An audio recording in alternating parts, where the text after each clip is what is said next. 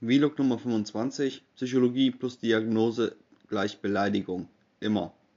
Moin Moin, dieser Beitrag ist wieder so ein Komplett-Disclaimer. Psychologie ist alles andere als eine exakte Wissenschaft, aber das vorweg, es ist leicht zu praktizieren. Die Behandlung ist einfach, auch wenn die Diagnose schwierig ist. Wieso? Weil man nicht ins Gehirn reinsehen kann und genau weiß, was der Patient nun denkt. Der beste Beweis dafür ist, dass es international in der Psychologie keine Einheitslehre gibt. Es sind verschiedene Schulen mit unterschiedlichen Methoden. Aus Hollywood hört man immer wieder von der Schuldzuweisung. Also, dass dem Patienten bewiesen wird, dass die Eltern schuld sind. Eine andere Schule spricht aber davon, dass die Kinder viel strapazierfähiger sind und sich ohne Hilfe selbst therapieren. Mein Freund, die multiple Persönlichkeit ist auch eine Krankheit, die nicht durch Ansteckung übertragen wird, die es aber zum Beispiel in der Schweiz nicht gibt. Deutsche Ärzte therapieren eine Fehlwahrnehmung des Patienten, die zu einer Fehlanpassung führen kann. Mit anderen Worten, sie passen zum Beispiel auf, dass ihr kein Geld verschwendet oder an Idioten verleiht. Nur weil man euch darum bittet. Das sind einfache Fehlwahrnehmungen wie, dass man verfolgt wird, dass man ein Genie ist oder dass jemand einen nicht mag. Das ist die Gesprächstherapie. Man wird aufgebaut, wenn man traurig ist und runtergeholt, wenn man abhebt. Da ist die Diagnose eher Nebensache. Der beste Beweis dafür ist, dass man in der Psychologie mit einem anderen Patienten sich die genau dieselbe Diagnose teilen kann und man arbeitsfähig bleibt, während der andere ein Leben lang weggesperrt werden müsste. Der Arzt sagt, wie belastungsfähig er ist, wenn er explizit darauf angesprochen wird, nicht die Diagnose. Die meisten Leute hätten lieber eine einfache Diagnose, das ist aber dann genau umgekehrt zur physischen Medizin. Es ist einfach falsch zu glauben, je komplizierter die Krankheit, desto schwerer ist sie. Es wirkt auf mich eher umgekehrt. Wenn ihr eine einfache Diagnose habt, ist ganz leicht zu erkennen, was mit euch nicht stimmt. Wenn ihr eine komplizierte Diagnose habt, muss der Psychologe einfach nur mehr beschreiben und er ist hier nicht mehr sicher. Dann glauben manche auch noch, man kann sich die Diagnose aussuchen. Beliebt ist ein Trauma. Trauma ist scheiße, aber einfach. Wieso wollt ihr keine harmlose Neurose? Jemand mit einem gebrochenen Bein sieht selbst, dass er ein, dass er gerade nicht laufen kann. Ein psychisch Kranker eben nicht. Das ist doch genau das, was krank ist. Wenn in der Diagnose zum Beispiel pervers steht, denkt der Patient gleich, der Arzt hält ihn vielleicht ins Bett zu bekommen. Das heißt es aber gar nicht. Fast jeder Begriff, der in der Psychologie häufig verwendet wird, ist umgangssprachlich eine Beleidigung. Es gibt aber Ausnahmen, wie zum Beispiel Burnout. Nur verwendet die der Arzt nie. Burnout ist keine Krankheit. Ich hatte vielleicht selbst einen, aber eine Krankheit ist es nicht, sondern eher ein Autounfall. Wenn ihr mit dem Krankenwagen in die Notaufnahme kommt, ruft der Pfleger auch nicht, der Patient hatte einen Autounfall, sondern ich habe hier ein gebrochenes Bein. Der Autounfall nutzt dem Arzt nichts. Man kann vom Burnout aber Depressionen, Borderline oder Manien bekommen. Kurios wird es bei mir auch, dass die WHO Burnout als Krankheit einstuft. Bis jetzt dachte ich auch, dass es zumindest bei neurochemischen Krankheiten ein gemeinsames Handeln gibt. Achtet deswegen nicht auf eure Diagnose, sondern auf eure Behandlung. Wenn die Medikamente Nebenwirkungen haben, dürft ihr euch schon beschweren, aber nicht wegen einem Blatt Papier, bei dem wirklich bei jedem eine Beleidigung steht. Zum Schluss noch der Disclaimer. Jemand, der jede Diskussion mit einem Arzt gewinnt, krepiert elendig. Danke fürs Zuschauen. Ihr findet mich aktuell auch bei Kickstarter mit der Sonnensturm. Link in der Videobeschreibung. Lasst einen Daumen da und oder kauft meine Bücher Hardy Klemm beim Eboson Verlag. Tschüss.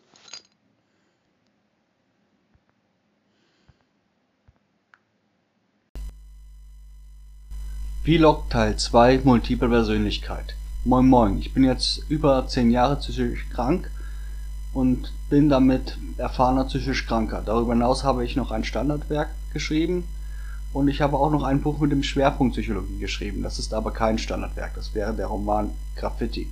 Da gibt es etwas, über das ich sprechen müsste und zwar über das Thema gespaltene Persönlichkeit. Das ist keine Diagnose, sondern reine Fiktion. Im ersten Teil versuche ich euch das zu beweisen, denn es gibt andere YouTube-Videos, die euch anderes erzählen wollen. Und im zweiten Teil versuche ich zu ergründen, wie es zu so einem enormen Blödsinn kommen konnte. Die Verwechslungsgefahr ist nämlich enorm. Ich hole etwas aus. Beginnen wir am Anfang. Mit meinem ersten Besuch bei einem Gesprächstherapeuten. Er fragte mich, ob ich fremde Gedanken habe. Hätte ich diese Frage mit Ja beantwortet, hätte ich vielleicht eine Therapie bekommen, aber niemals Medikamente. Denn diese Krankheit gibt's ja nicht. Ich habe noch nie von einer Person gehört, die tatsächlich mit der Diagnose multiple Persönlichkeit herumgelaufen ist, geschweige denn, dass ich jemanden damit kennengelernt habe. Dass manche Leute das behaupten, weiß ich. Aber hätten die bei diesem Neurologen gesessen, der mich nach fremden Gedanken gefragt hat, wären die in der Psychosomatik gelandet. Ich habe auch schon mal einen Neurologen explizit zur multiple Persönlichkeit befragt. Er sagte, es hätte mal einen Fall in Australien gegeben, eine Frau, und dass der Fall nie bewiesen wurde. Was ich natürlich gefunden habe, ist ein kompletter Wikipedia-Artikel zum Thema dissoziativer Identitätsstörung. Ich halte übrigens die Überschrift des Artikels für Bullshit und sehr irreführend. Die ganze Bezeichnung der Störung ist Schwachsinn. Das liegt an einer enormen Verwechslungsgefahr. Link in der Videobeschreibung. Ich werde übrigens versuchen, den Artikel zu ändern und die Diskussion zum Artikel wurde auch schon damit angefangen. In der Infobox findet ihr dann noch ein Vote, ob ihr glaubt, dass es multiple Persönlichkeit gibt oder nicht. Was mir auch zum Thema aufgefallen ist, dass ich noch nie von einem Urteil eines Richters gehört habe, der von multipler Persönlichkeit gesprochen hätte. Da war auch noch nie etwas in den Medien. Tja, ich sag mal wieder willkommen im Internet. Habt ihr schon mal von einem Fall gehört? Ich meine jemanden mit multipler Persönlichkeit, der ein Verbrechen begangen hat? Jemand echtes und nicht Dr. Jekyll und Mr. Hyde oder Gollum? Kommen wir zur Verwechslungsgefahr. Es gibt keine schwerwiegenden Straftaten, von denen ich gehört hätte, und ihr könnt mich berichtigen, in dem multiple Persönlichkeit der Grund war. Das heißt zumindest jeder mit multipler Persönlichkeit hat ein Strafempfinden. Die Krankheit selbst ist ein Traum. Wenn ich das haben würde, könnte ich immer sagen, der andere war es. Ein Psychologe kennt das natürlich. Psychisch Kranke wollen und sind in vielen Fällen das Opfer, nie die Täter. Es ist außerdem wohl die bekannteste psychische Störung. Es ist einfach und jeder kennt es. Wieso haben es dann so wenige? Was es gibt, sind Ich-Störungen. Das sind aber Probleme mit dem Selbstbewusstsein. Wenn man eine Psychose hatte, denkt man plötzlich, jeder Gedanke ist geisteskrank. Das Problem haben unerfahrene psychisch Kranke oft und ich früher auch. Dann stellt man sich natürlich die Frage, wer bin ich? Und das kann neurotisch machen. Mit der Zeit lernt man aber das überdurchschnittlich gute Reflektieren. Dann gibt es dann noch zum Beispiel diejenigen, die behaupten, sie wären Napoleon. Das wären dann Wahnvorstellungen. Klar, dann noch Stimmen hören. Das ist nur eine Form von Halluzination. Ich bin froh, dass ich das nicht habe. Ich habe mal einen Mann kennengelernt, dessen Stimmen im Kopf waren so laut, dass er sein eigenes Wort nicht mehr verstanden hat und deswegen das Sprechen verlernte. Er kam damit klar, aber denkt bei Stimmen im Kopf eher an Tinnitus als an eine andere Persönlichkeit. Von einer richtigen Persönlichkeit hinter den Stimmen habe ich noch nie gehört. Dann gibt es manisch-depressiv oder bipolar. Was noch fehlt, ist hebephrene Schizophrenie. Dabei ist man zum Beispiel gut gelaunt, wenn man schlecht gelaunt ist und umgekehrt. Ihr seht, da gibt es fürs Fehldenken der Möglichkeiten viele. Und wir haben auch annähernd alle Möglichkeiten durch. Wenn der Arzt nicht genau weiß, was es ist, gibt es dann zum Beispiel, wie bei mir, Schizophrenie nicht näher definiert. Man kann auch eine Doppeldiagnose haben. Was die Persönlichkeiten von psychisch Kranken angeht, sind sie so bunt wie bei euch Normalos. Zum Beispiel kenne ich viele Fälle von Paranoia, aber jeder reagiert anders darauf. Der eine fragt, der andere ist frustriert oder hält sich für den klügsten Menschen der Welt. Was von den Persönlichkeiten her nicht geht, ist zum Beispiel Leute mit verschiedenen Diagnosen zusammenzufärchen. Das ist purer Stress für alle, weil es gerade allen schlecht geht. Mit Bipolaren kann ich nach zehn Jahren immer noch nicht umgehen. Mit Narzissten kann ich mittlerweile. Aber ich darf keine Beziehung mit ihnen anfangen. Die Kombination zum Beispiel Narzisst mit Borderlinerin ist unmöglich in Beziehung. So etwas gibt es durchaus. Den einzig wirklichen Unterschied, was Persönlichkeiten von psychisch Kranken und Normalen angeht, ist, dass sich psychisch Kranke sehr oft die Frage stellen, ist das, was ich hier tue, geisteskrank? Normale stellen sich diese Frage nie. Danke fürs Zuschauen, lasst einen Daumen da und oder kauft meine Bücher Hardy Klemm beim Evoson Verlag. Tschüss. Vlog Teil 7 Was passiert, wenn du in die Klappe musst? Moin Moin, die Intention hinter diesem Video ist, etwas Angst zu nehmen, sich behandeln zu lassen. Da passiert nämlich nicht viel. Ich beginne deshalb mit dem Fehlalarm. Viele glauben, man kommt nie wieder raus aus der geschlossenen Station. Dem ist nicht so. Der Gesetzgeber sagt, kommt ihr freiwillig zur Anstalt, könnt ihr auch jederzeit freiwillig wieder gehen. Es gibt nur einen Brief, der sagt, dass es gegen die Meinung der Ärzte ist.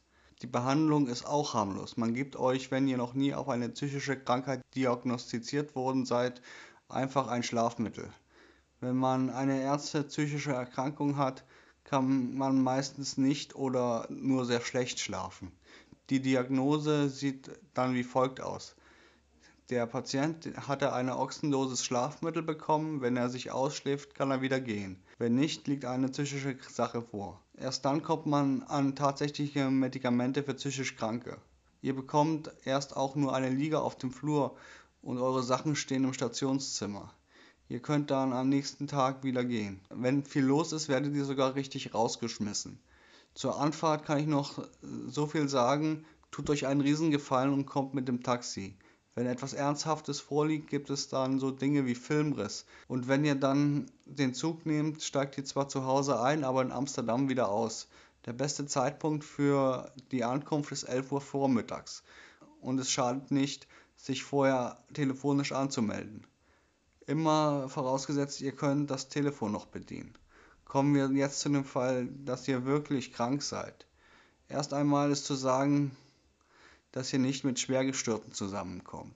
Leute wie Kannibalen oder Triebtäter landen in der Forensik. Das ist eine andere Station, in, in der psychisch kranke Straftäter sitzen und auch wegen Fluchtgefahr nicht herauskommen. Das, was euch begegnen wird, sind Menschen am Abgrund. Asoziale gibt es äh, da auch, genau wie Akademiker.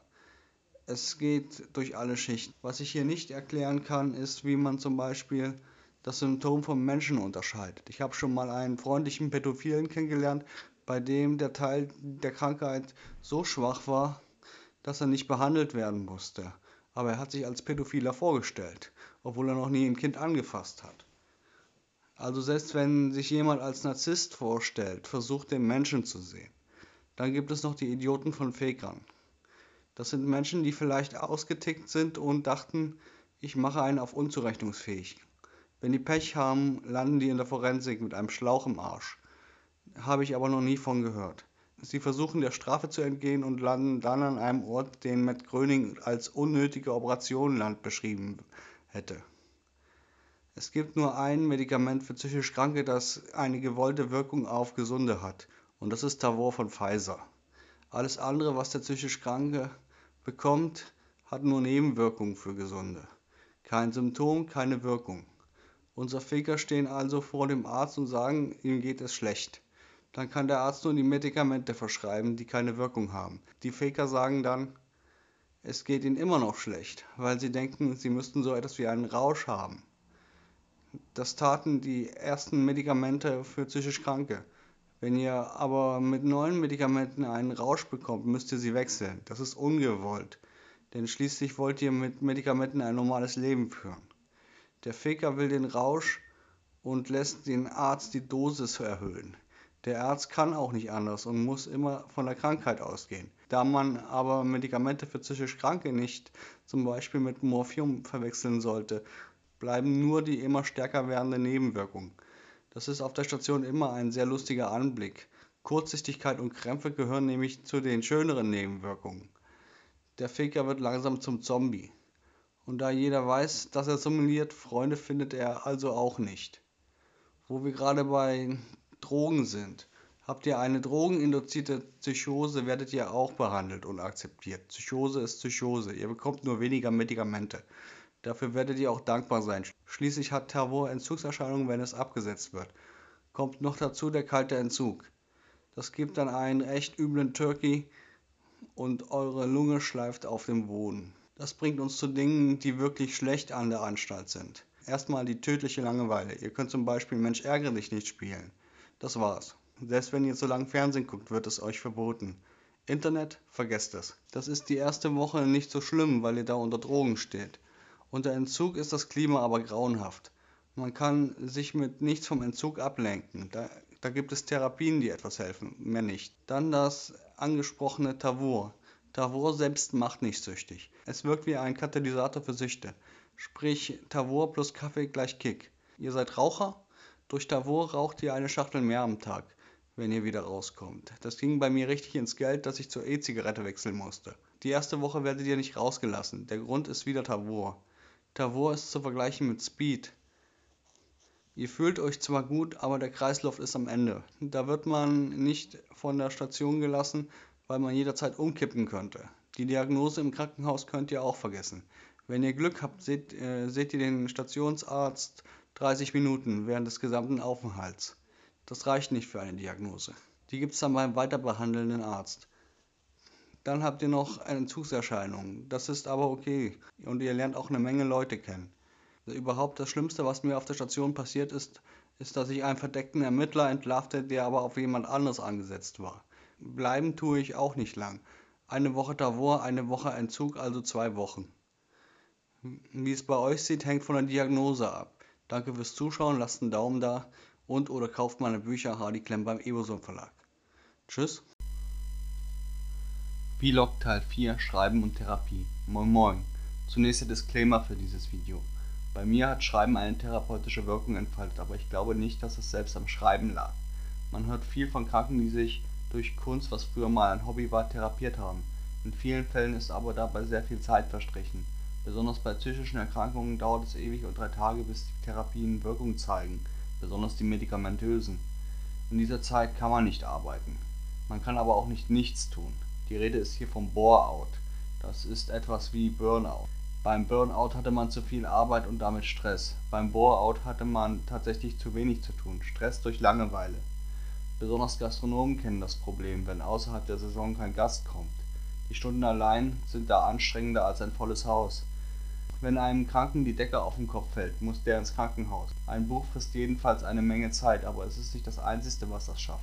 Ihr müsst nicht zwingend schreiben, ihr dürft bloß nicht gar nichts tun. An die Decke starren und wahnsinnig werden. Der Grinch. Schreiben oder Kunst im Allgemeinen hat nicht nur positive Auswirkungen. Ich trenne deshalb die Lösung von den Problemen und beginne mit dem Positiven, dem, was euch gut tut. Erstmal vom Logischen. Wenn man Schreiben verordnen würde, wie hieß dann die Therapie? Das wäre zunächst die Ergotherapie. Ergotherapie ist künstlerische Tätigkeit im kleinen Maßstab. Ihr könnt es Basteln nennen. Hier wird Kunst von der Krankenkasse bezahlt. Was ich darüber nicht weiß, was der Arzt da als therapeutisch sieht. Da wären zum einen die Verbesserung der Motorik. Es ist schließlich Handwerk. Das wäre sehr interessant für Menschen, die von den Medikamenten Krämpfe bekommen oder auch Menschen mit katatonischer Schizophrenie. Die Hand-Augen-Koordination verbessert sich, die sich vorher durch die Krankheit verschlechterte. Das wäre hier der erste Punkt. Dann gibt es als zweiten Punkt die Metakompetenz. Metakompetenz ist die Fähigkeit, seine eigenen Fähigkeiten einzuschätzen. Das erkläre ich an den einzigen zwei Extremen. Zum einen Menschen, die glauben, sie schaffen gar nichts mehr und dann doch einen ganz hübschen Aschenbecher hinbekommen. Das beugt also Depressionen und Sinnkrisen vor und dann, was häufiger vorkommt, diejenigen, die glauben, sie wären beim Malen besser als Picasso. Das wäre dann also Größenwahn. Wahn ist ein Schutzmechanismus der Persönlichkeit und nur eine verschleppte Depression. Bei Wahn würde man bei Ergotherapie das Endprodukt sehen und das wäre kein toller Anblick. So bringt man die Warnblase vorher zum Platzen. Beim Schreiben würde sich das anders zeigen. Tatsächlich wird die Warnblase hier ausgelegt. Egal wie schlecht ihr seid, Ihr würdet es erst sehr viel später merken. Im Kopf ist es perfekt. Ihr denkt, das ist schlecht? Nun, jein. Es gibt da eine recht interessante Beobachtung vom Psychiater Jacques Lassagne. Das ist der Mann, der Sigmund Freuds Werk überarbeitete. Sehr, sehr bekannt. Der sprach davon, dass man durch Tat und Wort, und das gilt beim Schreiben, metaphorisch Dinge schrumpfen kann. Das gilt sowohl für Depressionen als auch Wahn. Schreiben sortiert unheimlich die Gedanken und, und ihr kommt an ganz andere Gehirnregionen ran. Dieses Sortieren passiert beim wahnhaften Schreiben am ehesten, wenn ihr Korrektur lest. Es wirkt bei Größenwahn alles sehr groß, doch wenn ihr vergessen habt, was ihr an der Stelle des Buches sagen wolltet und dann euch selbst nicht mehr an der Stelle versteht, löscht ihr einfach. Der Wahn ist dann auf Null geschrumpft. Lassan sprach davon Begierde und Befriedigung. Es ist eben nicht alles so toll, wie es sich anhört. Was bei der Ergotherapie noch eine Rolle spielen kann, ist die kognitive Leistungsfähigkeit. Wenn ihr ein größeres Projekt habt, müsst ihr planen und lernen. Das tut dem Gehirn richtig gut. Beim Buch ist weniger Plan wichtig, es sei denn beim Plot, sondern die Überlegung und Recherche. Das wäre dann Lernen. Euer Buch besteht aus sehr vielen Informationen und einem Thema, für das ihr Experte werdet. Fragt mal eurem Arzt, was er davon hält, wenn ihr euch weiterbildet. Das ist auch nicht das Lernen in der Schule. Ihr werdet schneller lernen. Hier gilt die Feynman-Technik. Such dir ein Thema, lehre dieses Thema einem Laien, das ist dann der Leser, schließe die Wissenslücken und dann vereinfache und kürze das Thema durch Wiederholen. Man lernt so viel mal schneller und ja, unser Schulsystem ist Mist. Bitte vergesst die Zensuren auf eurem Zeugnis. In diesem Punkt wäre Schreiben also besser als die Ergotherapie. Kommen wir zu dem Punkt, wo Schreiben schlechter ist als die Ergotherapie. Ich spreche hier von der Isolation. Ergotherapie habt ihr immer mit anderen, ein Buch habt ihr allein. Da gibt es ein sehr aussagekräftiges Experiment von Wafa Bilal. Ich weiß nicht, wie man den Namen ausspricht. Der ließ sich eine Kamera am Hinterkopf implantieren, die Fotos schoss, während er am Computer arbeitete. Sie zeigte stets einen leeren Raum. Für mich ist aber etwas anderes bedeutender, und zwar Alexis de Tocqueville. Der spricht von der Gleichschaltung vieler Menschen durch Isolation.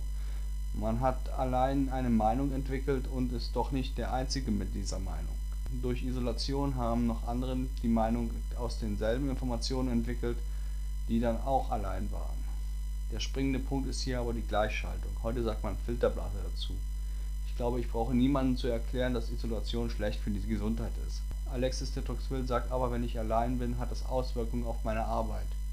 Das ist etwas schlechter zu verstehen. Wenn ihr Künstler werden wollt, müsst ihr euch von der Masse abheben. Durch Isolation seid ihr aber die Masse.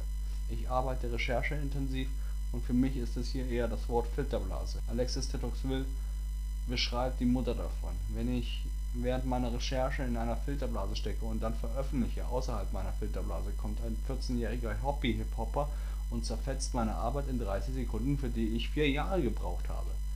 Ich spreche hier von der Mutter der Filterblase, weil sie unsichtbar, plattformübergreifend und nicht einmal im Internet ist. Dagegen hilft zum Beispiel Ablenkung und bei mir ganz viel Praxis.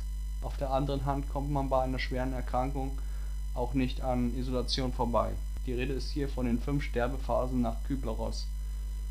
Eigentlich gilt das für Todkranke, aber ich bin da auch durch, deshalb nehme ich an, dass es auch für Schwerkranke gilt. Die Phasen sind Leugnen und Isolation, dann Zorn, Ärger, Verhandeln, depressive Phase und fünftens zuletzt Zustimmung. Wie schnell man da durch ist, ist von Mensch zu Mensch verschieden. Es beginnt direkt mit Isolation. Schreiben selbst tut außerdem auch selbst etwas gegen die Isolation. Das ist aber ziemlich subjektiv. Es fängt damit an, dass ihr ein Hobby habt und darüber sprechen könnt. Hört einfach mal zu, wenn, ich sage mal, normale Menschen sich unterhalten. Die sprechen hauptsächlich über ihre Arbeit oder ihre Kinder. So sprecht ihr über euer Hobby. Das bringt auch hervorragend Filterblasen zu platzen, wenn man sich mit Menschen außerhalb der Filterblase unterhält. Nun kann man sich aber nicht die ganze Zeit über ein Buch unterhalten. Da wäre dann Zuhören angebracht. Wenn euch aber schon durch Smalltalk ein paar Filterblasen um die Ohren geflogen sind, hat euch das weitergebracht und selbst Smalltalk hat dann etwas Wissenswertes an sich. Es wird dann zu selbstgenerierenden Inhalt. Durchs Schreiben verbessert sich auch euer Ausdruck und man versteht euch besser. Das hat zum Beispiel Einfluss auf das Arztgespräch. Man kann euch so viel besser verstehen und sehen, was euch fehlt. Ihr werdet diplomatischer, das muss aber nicht unbedingt positiv sein. In der Literatur spricht man vom politischen Mittelton. Das sind zu gut Deutsch weichgespülte Gespräche. Kultivierter Streit, der Filterblasen sprengt, sieht anders aus. Die Empathie verbessert sich auch, jedenfalls bei mir. Das kann aber auch daran liegen, dass ich älter geworden bin. Andererseits beinhaltet Literatur auch Aspekte, das sind Nebenbedeutungen, für die man einen wachen Geist braucht. Der wird geschult und ihr seht einfach viel mehr als vorher. Die Folge wäre eine Schulung der Empathie. Dann gibt es noch eine andere Therapie, die von der Krankenkasse bezahlt wird, die man mit Schreiben verwechseln könnte. Das wäre die Therapie Zeitgeschehen. Dabei redet man in einer Gruppe über Nachrichten. Wenn ihr ein Buch geschrieben habt, quasselt ihr da alle unter den Tisch allein durch eure enorme Medienkompetenz durch eure Recherchen. Ich habe da zwei Menschen kennengelernt, die tatsächlich der Meinung waren, Nachrichten wären zu negativ für psychisch Kranke. Und die waren vom Fach. Eine grüne Therapeutin und sogar ein Arzt, den ich schnell gewechselt habe. Ohne Spaß, der war der Meinung, ich dürfte keine Horrorfilme mehr sehen. Das war definitiv eine zu große Einmischung in mein Leben. Wenn ihr nicht zumindest Radionachrichten hört, verblödet ihr mit der Geschwindigkeit, in der sich die Welt verändert. Und das ist ein Affenzahn.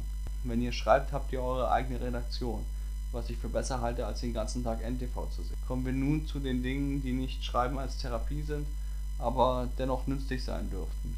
Beginnen wir mit Schreiben als Indikator für Psychosen. Ich merke an meiner Arbeit, wenn es mir schlechter geht. Dann ist meine Arbeit nämlich nicht so gut. Das ist für mich ein Zeichen, dass ich vielleicht eine Therapie brauche, mal eine Auszeit. Für psychisch Kranke gibt es aber bessere Indikatoren. Das, wäre zum Beispiel ein Blutdruckmessgerät oder eigentlich, da ja jeder ein Smartphone besitzt, ein Fitnessarmband. Die scheinen zwar etwas teuer zu sein, aber ihr wollt auch kein billiges Blutdruckmessgerät. Die zeigen nämlich fast immer einen zu hohen Blutdruck an. Bei vielen Fitnessarmbändern habt ihr sogar ein Schlafqualitätsmesser dabei. Wenn es hart auf hart kommt und ich überlegen muss, ob ich ins Krankenhaus muss. Das tun für mich die Fitnessarmbänder auch mit der Blutdruckmessfunktion. Wenn ihr einen 180er Blutdruck habt, müsst ihr zumindest zu einem Arzt. Ich mache da immer eher einen kognitiven Test. Das wäre zum Beispiel das Sortieren eines gemischten Stapel Karten. Das hört sich jetzt einfach an, aber nach vier Tagen ohne Schlaf äh, kann man das nicht mehr. Man spricht von Denkzerfahrenheit. Bei einer Psychose erinnert man sich nicht mehr daran, dass man schlecht oder sogar nicht geschlafen hat. Wenn ihr auch solche Tests machen wollt, erzählt aber am besten einem Neurologen davon und lasst euch das absegnen. Es gibt nämlich Tests, die dafür nicht geeignet sind. Ein Beispiel wäre Zählen, selbst, selbst wenn ihr euch an euren Namen nicht mehr erinnert. Zählen könnt ihr noch bis unendlich. Zählen findet nämlich im Kleinhirn statt und ist deshalb ungeeignet. Was eurem Arzt noch freuen wird, ist, dass ihr zielgerichtet denkt. Das gibt eine Perspektive und tut dem Hirn auch gut. Dann gibt es noch die Sache mit der Relativität. Wenn ihr an einem Projekt arbeitet, sind das eure wichtigsten Probleme. Das normale Leben wird unwichtig. Was schlecht klingt, ist es nicht. Tatsächlich sind die meisten Probleme einfach nur eine Frage der Zeit. Ihr könnt dann ziemlich lange gar nichts machen. Eine Ablenkung wird euch gut tun.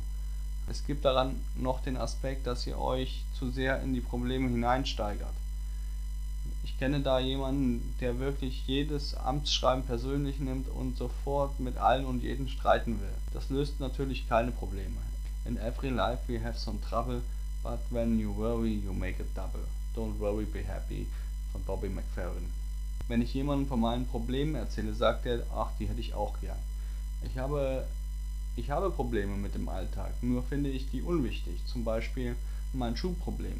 Das ist ein einziger Witz. So 90% meiner Probleme im Alltag sind irgendwelche sinnfreien Missverständnisse, die ich mit einer freundlichen E-Mail löse. Man spricht da von der Absurdität des Alltags und eben nicht einer Welt voller Arschlöcher.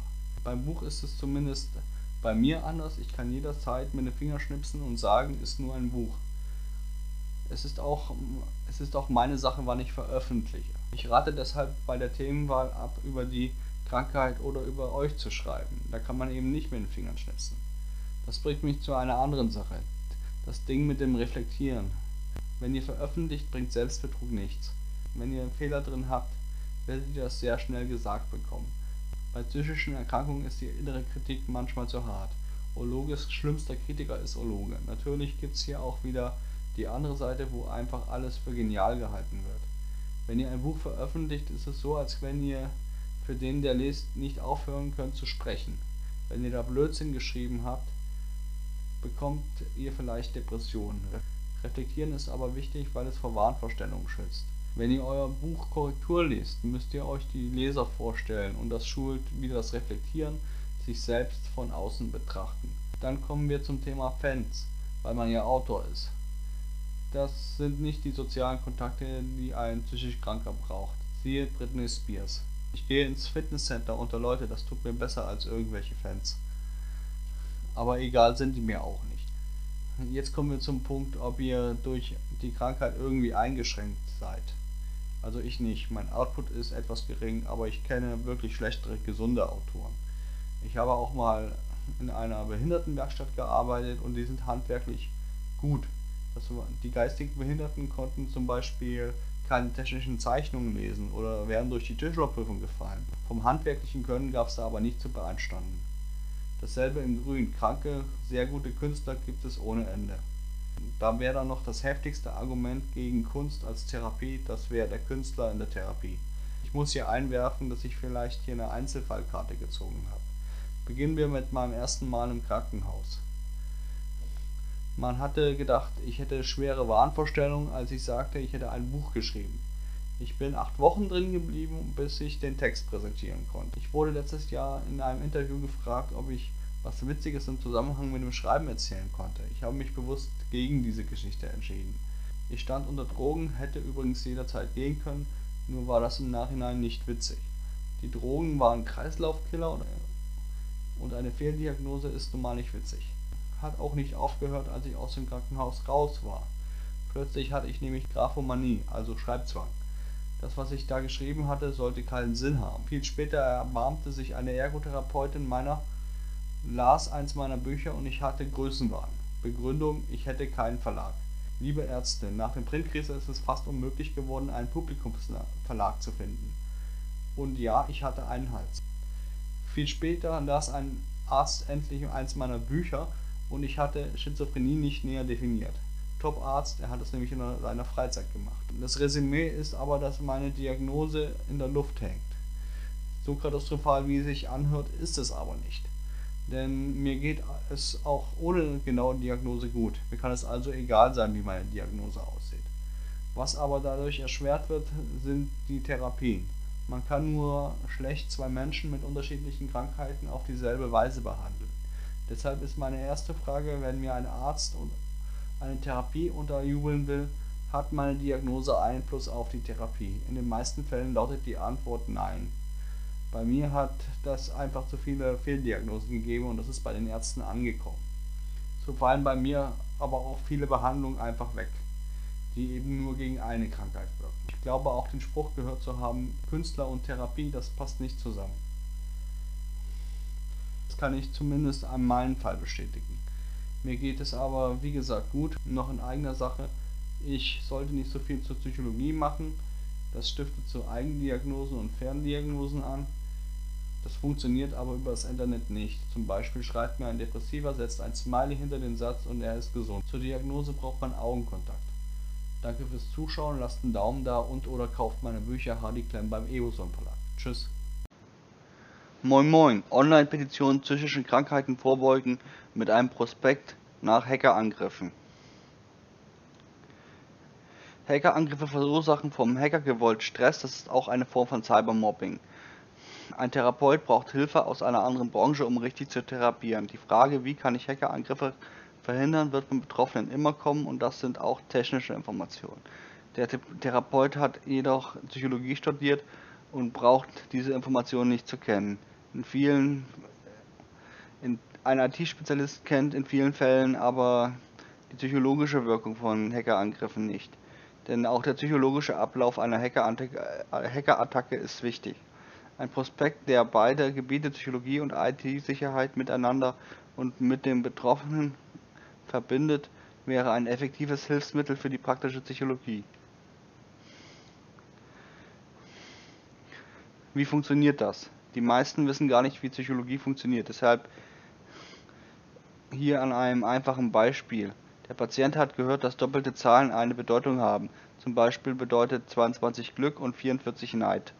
Er sieht auf seine Digitaluhr und liest 22.22 Uhr. 22.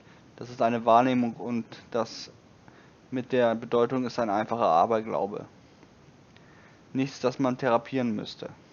Er beginnt sein Leben danach auszurichten. Das ist eine Anpassung. Fragt der Therapeut, als er davon hört, wie viel Glück der Betroffene hat und wie er darauf kommt, beginnt die Gesprächstherapie. Er hört sich dann die, den Aberglauben an und fragt weiter, wie oft am Tag sehen Sie auf die Uhr. Je nach Antwort beginnt der Therapeut zu reagieren. Wenn die Antwort darauf lautet, dauernd, muss vielleicht therapiert werden. Je öfter man auf die Uhr sieht, desto öfter sieht man doppelte Zahlen. Es liegt dann eine Fehlwahrnehmung vor, die zur Fehlanpassung führt. Wie die Anpassung aussieht, ist von Patient zu Patient verschieden. Meistens muss gar nicht therapiert werden. Im Beispiel muss der Patient dauernd auf die Uhr, sein, äh, Uhr sehen, also eine Zwangsneurose. Die Psychologie arbeitet fast ausschließlich mit der subjektiven Berichterstattung. Ich werde es nochmal falsch und damit objektiv erklären. Vielen ist gar nicht der Unterschied zwischen subjektiv und objektiv klar. Es geht nur um die Perspektive und nicht um die Fakten. Ich wähle ein interessantes Beispiel, der Psychotrick von YouPorn. Es gibt Dinge in der Psychologie, die fast immer gelten, zum Beispiel Reize oder Stress. YouPorn setzt auf sexuelle Reize. Die Seite hat jedoch ein Problem, genannt Habituation, verwandt mit der Konditionierung eine Folge von Folter. Bei der, bei der Habituation wird der Reiz zu oft gegeben und die Reaktion bleibt aus. Klingt schwer, aber ich glaube, wenn ich an einem Beispiel erkläre, wird es jedem klar. Sieht man wochenlang nur Pornos, werden die Clips ohne Drehbuch stocklangweilig. YouPorn kennt das Problem und nutzt es. Werbung für Potenzmittel und angeblich noch geilere Clips. Alles natürlich kostenpflichtig. Das funktioniert, weil der YouPorn-User denkt, er wird impotent. Das ist also wieder eine Fehlwahrnehmung. In der objektiven Draufsicht gäbe es nur eine Anpassung. Der Patient wird homosexuell. Neue Clips, neue Habituation. So wäre Homosexualität eine Folge von Folter. Das ist Bullshit und lässt sich auch ganz leicht als solches entlarven. In der Therapie würde der Therapeut dann fragen, warum sind Sie homosexuell? Ich bin neugierig auf die Antwort. Folge von, wenn der, nur wenn der Patient antwortet, Folge von Folter sollte es eine Therapie geben. Ich bezweifle stark, dass die Homosexualität behandelt wird.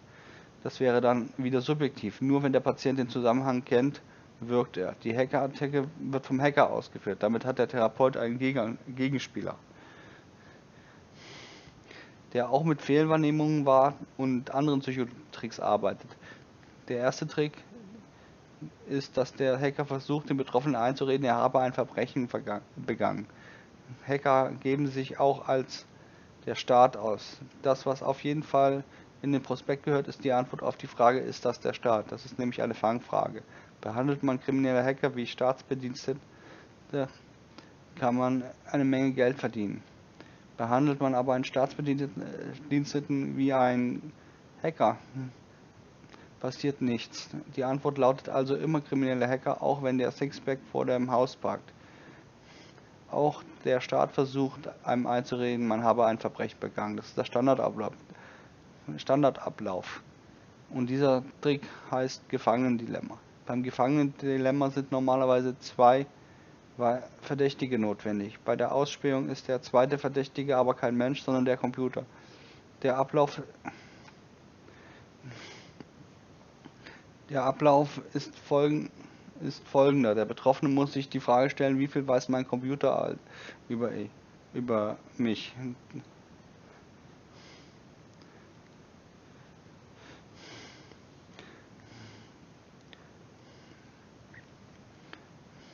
Dabei werden Hacker, dabei werden Hacker oft stark überschätzt. Die Ernte von Trojanern wie Poison Ivy oder Programmen wie zum Anzapfen von Leitungen wie Wireshark ist eine Tabelle mit mehr oder weniger verschlüsselten Zeichen und, der,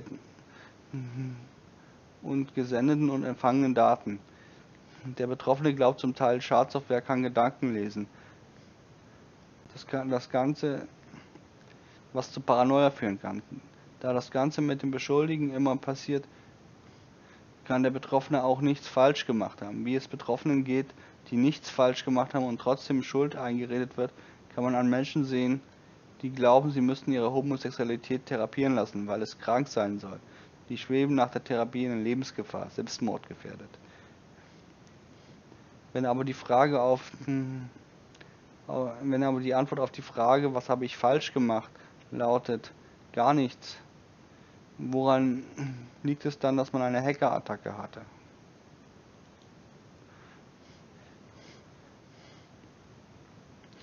Das, ist die richtige Frage für den Therapeuten.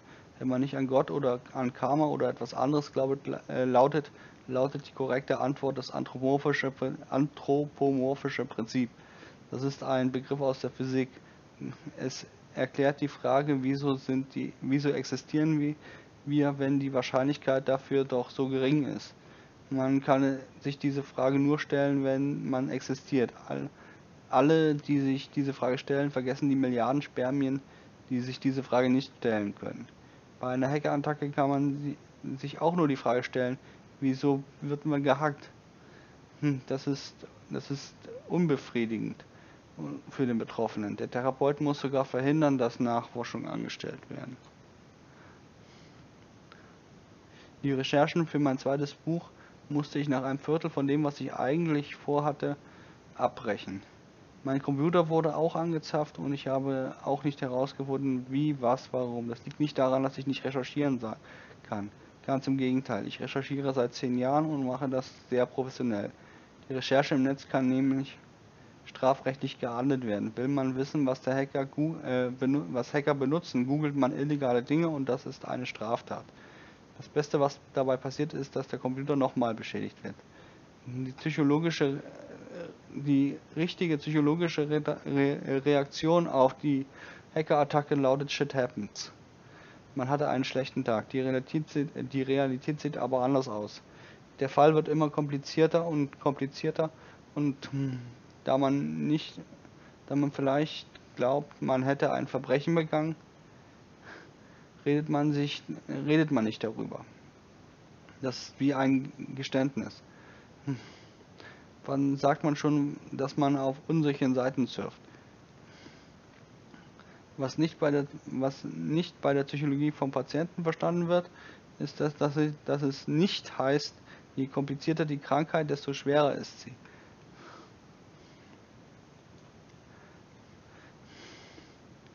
Bei der, Hacker, äh, bei der Hackerattacke glaubt der Patient, je komplizierter der Fall, desto schwerer ist das Verbrechen. Bei Computer reden wir von Millionen von Programmzeilen. Wie stark der Drang nach einfachen Lösungen ist, zeigen neue Patienten, die, die gern die Diagnose Trauma hätten. Das ist zwar leicht zu erklären, dafür ist die Erkrankung selbst schwer. Das ist ziemlich oft das Letzte, nach was der Therapeut fragt. Fragt der Therapeut nämlich nach einem Trauma, glaubt auch der Patient an ein Trauma. Ob eingebildet oder nicht, spielt in der Psychologie keine Rolle. Man leidet unter beiden gleich stark. Bei einem schlechten Therapeuten haben Sie ein Trauma nach zwei Sitzungen. Die Fehlwahrnehmung zu bestärken ist therapeutisch falsch. Das bringt uns zu einem anderen Problem. Ein falsch ausgearbeiteter Prospekt bestätigt die Fehlwahrnehmung und wäre damit therapeutisch falsch. Zurzeit werden sich die Informationen anderswo geholt. Das, was ich empfehlen kann, wären Computerzeitschriften. Das Problem dabei ist, dass, aus denen, dass man aus denen zu viel bekommt. Das ist, da in eigentlich jeder Computerzeitschrift stehen Warnungen vor Hacker. Klar will man sich verkaufen und Lesern einreden, die PC-Zeitung ist unentbehrlich. Man bestätigt also die Fehlwahrnehmung. Noch schlechter ist es dabei auf Freude zu hören. Wir werden wir werden alle überwacht, sagen die meistens. Schlimmstenfalls verabschiedet sich der Patient vom normalen Netz, dem Clearweb, und surft dann anonym im Darknet. Man entscheidet sich also gegen ein Netz, in dem es ab und zu mal Ausräuchungen gibt, mit vielen Sicherheitsmechanismen und damit für ein Netz ohne Sicherheitsmechanismen, in dem, jede, in, in dem je, im Prinzip jede Seite illegal ist, von dem man nicht einmal die Programmierer kennt. Das wär, damit wäre der Vogel dann abgeschossen. Solche Freunde haben keine Ahnung von Computern. Die einfache Lösung wird bevorzugt, weil mit ihr aus Tätern Opfer werden. Das geschieht aber auch beim Prospekt. Laut Anwaltschaft kommt es elfmal pro Woche Laut Anwaltschaft kommt es elfmal pro Woche zur Meldung von Ausspähversuchen. Und das ist und das sind nur die Fälle, die in, in denen der Betroffene nicht denkt, er hätte ein Verbrechen begangen. Hier bräuchte der Betroffene nur an den Prospekt bei den Freunden vorzeigen und wäre damit ein Opfer. Fragt doch nochmal in eurem Bekanntenkreis, wie viele schon Probleme mit Hackern hatten und wie sie sich dabei gefühlt haben. Auch der Therapeut nutzt den nutzt der, äh, auch dem Therapeuten nützt der Prospekt. Jede Therapie erfordert die Mitarbeit Jede Therapie erfordert die Mitarbeit des Patienten. Der Therapeut muss ihn überreden, quid pro quo. Psychiater werden, äh, Psychiater werden die besten Outdoor-Verkäufer. Glaubt man ihnen jedoch nicht, könnte es, äh, können sie nicht therapieren. Bei einer Hackattacke weiß der Therapeut mit Glück so viel wie der Betroffene. Mit dem Prospekt weiß der Therapeut mehr, wie nützlich er doch dann wäre. Glaubt man einem Therapeuten nicht, muss man ihn wechseln. Erstmal geht es in der Petition nur um kultivierten Streit. Ich bin ein erfahrener psychisch Kranker und kein Arzt. Wenn, wenn ihr mir helfen wollt, könnt ihr mir auch ein paar gute Ärzte empfehlen, wenn, wenn es auch möglich ist mit Ahnung von Computern. Es gibt ein ganzes Buch zu dem Thema. Im Buch steht in einem fiktiven Fall beschrieben, wie sich eine Hackerattacke auf krankheitserregende Ausmaße aufbläst und wie kompliziert das alles wird. Der Fachausdruck dafür ist Gedankengebäude. Ihr könnt natürlich auch einfach unterschreiben. Im Buch steht nur meine Meinung und bis jetzt ist vom einen Arzt nur, Einwand, äh, nur ein Einwand gekommen. Ich tue aber nichts gegen den, nichts therapeutisch Falsches gegen den Rat der Erste. Das ist das in einem dass in einem Buch nur der Standpunkt des Autos steht, ist das Normalste der Welt. Und ähm, würde ich es anders versuchen, müsste ich Gedanken lesen. Ich halte euch natürlich über den Stand der Dinge auf dem Laufenden. Wem legen wir dieses Kuckucksei ins Nest?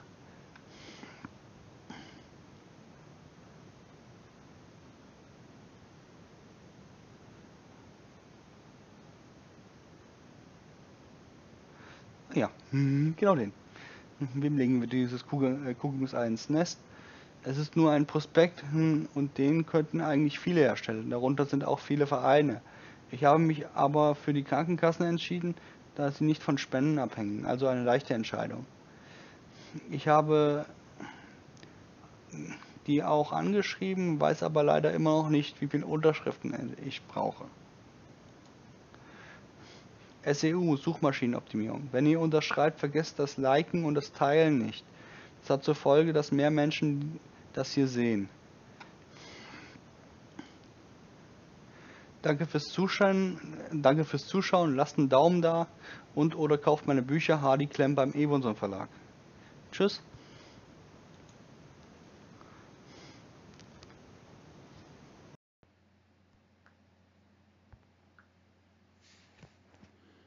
Vlog Nummer 20 über Versagen. Moin Moin, natürlich versagen wir. Die meisten verwenden das Wort aber zu häufig. Es gibt da gar nicht so unwichtige Abstufungen. Fangen wir bei einer Kindergeschichte an. Der Zug will auf einen Berg. Ich glaube, ich schaff's. Ich glaube, ich schaff's. Ich glaube, ich schaff's. Tatsache, er muss gar nicht oben ankommen, damit die Geschichte ein Happy End hat. Mein erstes Buch habe ich nie geschafft. Das, was ich mir anfangs vorgenommen habe, habe ich nie hingekommen. Es ist trotzdem ein Erfolg, weil ich habe es durch den Kakao gezogen und so gerettet.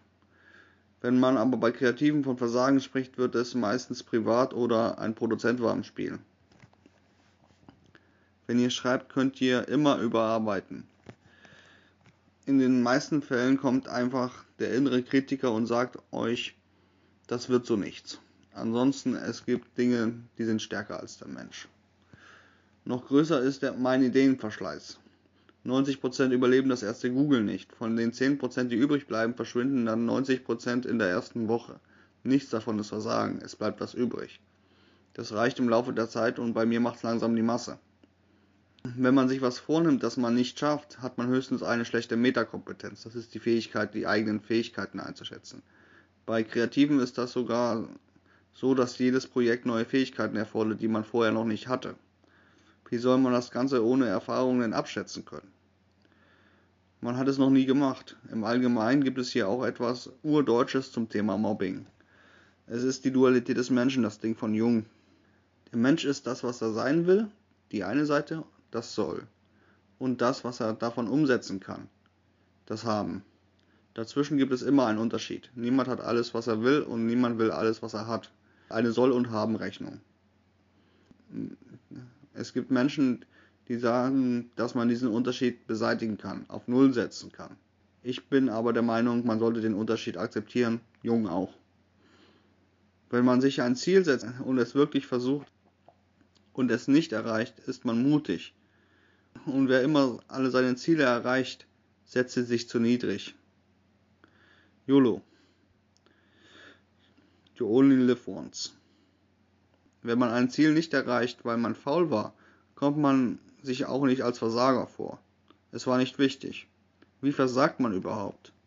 Vor anderen ist das ziemlich leicht. Man verhebt sich völlig, weil man angegeben hat. Vor sich selbst durch zum Beispiel Selbstbetrug. Nein, man braucht dabei ja keine Hilfe. Erfolg ist Einstellungssache. Ich schreibe an meinem fünften Buch und habe noch keine 50 verkauft. Würde ich das machen, wenn, alles sich wie ein Misserfolg anfühlt?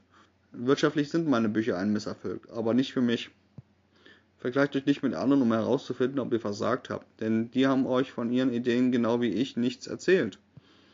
Das Verhältnis ist bei meinen schließlich 99 Fehlversuche zu einem Erfolg. Zum Schluss noch was für die Leute, die große Probleme mit Versagen haben. Die meisten erzählen oft Schuss. Dinge, die man im Kopf ausschließen kann. Ich werde euch ein Geheimnis verraten. Ihr und ich sind da keine Ausnahme. Wir bemerken es nur hin und wieder. Deshalb irrt man sich, aber nicht immer. Das ist auch einer der schlimmsten Fehler, den psychisch Kranken machen. Zu glauben, die Gedanken sind falsch. Es gibt nur falsche Entscheidungen. Es ist immer die Verarbeitung, mit der etwas nicht stimmt. Deshalb haben wir auch kognitives Training. Zählt doch einfach mal, wie oft sich euer Gegenüber irrt und so oft dürft ihr euch selber irren.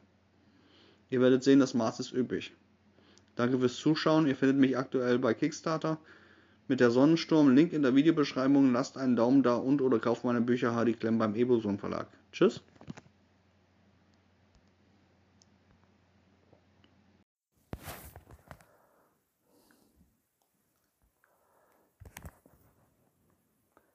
Vlog Nummer 29, drei Freunde und der rot-rotere Ball. Moin Moin, den Disclaimer gebe ich mal in einer Skala an. Der Floyd hat vor einiger Zeit schon ein Video gemacht, wie man mit Verschwörungstheoretikern in der Familie umgeht. Da weiß ich, ich bin hier besser und traue mich das deswegen überhaupt. Dann gibt es das Start Next Projekt Tell to Me, die besser sind als ich. Die haben sieben Szenarien und durchbrechen die dritte Wand.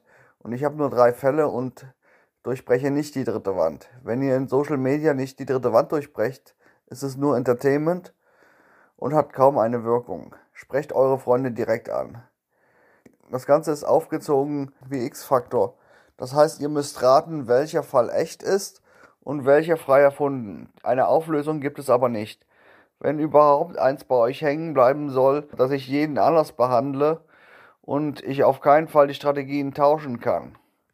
Wenn ihr jemand aus einer Verschwörungstheorie helfen wollt, müsst ihr den Freund kennen. Es gibt auch eine Störgröße, die Corona-Pandemie, die hat alles auf den Kopf gestellt, besonders das Internet. Das ist hier alles nicht wirklich wissenschaftlich erwiesen. Das hier ist hauptsächlich für Facebook und dessen Hauptzielgruppe über 40 und Mittelstand. Das sind auch die, die am meisten Probleme machen. Beginnen wir beim leichtesten Fall. Die Freundin hat sich zu schnell vernetzt. Sie ist das Muster für die Problematik Filterblase. Denn sie mag die AfD genauso wenig wie ich und postet Scheiße. Bei ihr kommt nichts anderes mehr an. Ich kann sie problemlos darauf hinweisen, auch hart, auch in aller Öffentlichkeit. Ich könnte sie auch bloßstellen, wenn diese Finred Line überstritten ist. Sie braucht Feedback und jemanden, der ihr sagt, dass das nicht mehr Spaß ist. Woran liegt es, dass sie fast nur Hass im Feed hat? Weil Rechte sich unheimlich schnell vernetzen. Reik Anders hat vor zwei Jahren mit der Doku Lösch dich gezeigt, wie organisiert die Rechten vorgehen. Dadurch, dass die meisten Power-User sind, könnte man fast sagen, dass jeder Rechte mit jedem anderen Rechten befreundet ist, auch wenn er ihn kaum kennt. Sie klicken einfach mehr und in Netzwerken wie Reconquista Germania gibt es einen, der mit den Fingern schnippt und Like-Äffchen machen alles, was er will. Teilen, liken, haten. Ihr bekommt einen Shitstorm von Leuten, die nicht mal wissen, wieso. Es kann euch also genauso egal sein. Nur der Algorithmus sieht die ganze Interaktion und empfiehlt genau die Hater. Mit jedem Klick verdient Facebook Geld. Deswegen will man die Hater mit noch mehr Freunden belohnen, dass sie ja auf der Plattform bleiben. Vielleicht ist das veraltet, denn Mark Zuckerberg hat viel Geld in die Hand genommen, um das zu ändern. Es sind aber bei der Freundin die Freunde oder nur die Facebook-Freunde von früher. Wenn man jemand zeigt, dass er Fake News postet und er das einsieht, wird er weniger Fake News posten, weil er skeptisch wird. Kommen wir zu Freund 2. Der hat seine Arbeit verloren und bekommt jetzt Harz. Der hatte die falschen Werte oder eigentlich hat er noch nie darüber wirklich so nachgedacht. Er hat instinktiv das Richtige getan. Man muss auch kein Philosoph sein, um mit einem Auto befreundet zu sein. Nun saß er zu Hause und wurde langsam asozial. Was hat das mit Werten zu tun? Er hatte auch vorher nach der Arbeit Fernsehen gesehen, abschalten, doof tun, kein Problem. Wenn man nichts anderes mehr macht, wird es aber zu flach. Kabelfernsehen sehe ich seit 2012 nicht und erfahre nur etwas vom Wendler, wenn ich die Kritikerkanäle sehe. Der Freund war auf der Suche und wandte sich dabei Facebook zu. Das ist kein guter Ort dafür. RTL suggeriert einem durch das Trash-TV, arm heißt asozial. Wenn ihr glaubt, es gibt einen Zusammenhang, dann seht euch Trump an und verbrennt euren Fernseher. Das wird Wendler auf die Deppenseite gebracht haben. Wenn ich erfolglos bin, mag mich keiner mehr. Mein Geld und mein Pickup ist das Wertvollste, was ich besitze. Ich muss reich bleiben und das mit allen Mitteln. Das mit allen Mitteln ist asozial. Mein Freund hatte schon vorher eine Tendenz zur Pseudowissenschaft, das war auch kein Problem, nur hatte er jetzt Zeit darüber nachzudenken. Er brauchte Ablenkung und Input. Wir haben uns Netflix angesehen, alles was länger unterhielt als die Watchtime. Cloud Atlas, Black Mirror, Brasil, Sachen mit Anspruch. Das braucht er wirklich. Werdet euch klar, wie schwierig es ist, für einen Menschen sein Wertesystem zu ändern. Oder wie viele Posts habt ihr schon gesehen, die hießen, ich habe Krebs im Endstadium und mein letzter Wunsch ist ein BMW Z3. Das war der arbeitsintensivste Fall. Er sprach nach wie vor von Pseudowissenschaft, hatte aber einfach kein Geld, um es zu verlieren. Kein Problem, denn die Gespräche waren so locker wie immer. Nur sie wurden immer düsterer. Wieso? Weil ich ihn nicht mehr verstanden habe. Es wurde anstrengend bis unmöglich, ihnen zu folgen. Ich konnte ihm kein Freund mehr sein und gerade zu Wissenschaften haben wir vorher ohne Ende Quatsch gelabert. Ich bin auch kein richtiger Wissenschaftler. Ich, ich kann aber zuhören und meinen Senf dazu geben. Plötzlich nicht mehr. Das, was die Pseudowissenschaft so interessant macht, ist die Mystik, die ungeklärten Fragen. Es ist wie Akte X, elf Staffeln und man ist fasziniert, bis man die Handlungslücken entdeckte. Verschwörungstheorien überstehen die erste Staffel Lost, aber nicht elf Staffeln Akte X. Pseudowissenschaft kann nicht wirklich weitergegeben werden. Es gibt Lücken. Bei der Wissenschaft kann alles weitergegeben werden, auch Falsches. Wie lange glaubte der Mensch, der Hase hätte zwei After und es gibt keinen Beweis dafür, dass wir nicht heute ähnlichen Unsinn glauben? Wissen kann weitergegeben werden und auch hochkomplexe Vorgänge kann man in so kleine Teile zerlegen, dass sie ein Vorschüler verstehen würde. Es dauert nur etwas länger. Wissen definiert sich dadurch, nicht durch seine Richtigkeit. Bei Pseudowissenschaft funktioniert das nicht. Sie wird absichtlich mit Lücken erklärt, damit der Freund immer denkt, er hätte nicht ausgelernt. Das Halbwissen konnte er auch nicht vermitteln. Werte sind schwer zu vermitteln, Wissen leicht, nicht umgekehrt. Hier half mein Freund die Feynman-Technik. Ich zeigte ihm mein Kanaltrailer-Video und er sollte mir erklären, was er meinte.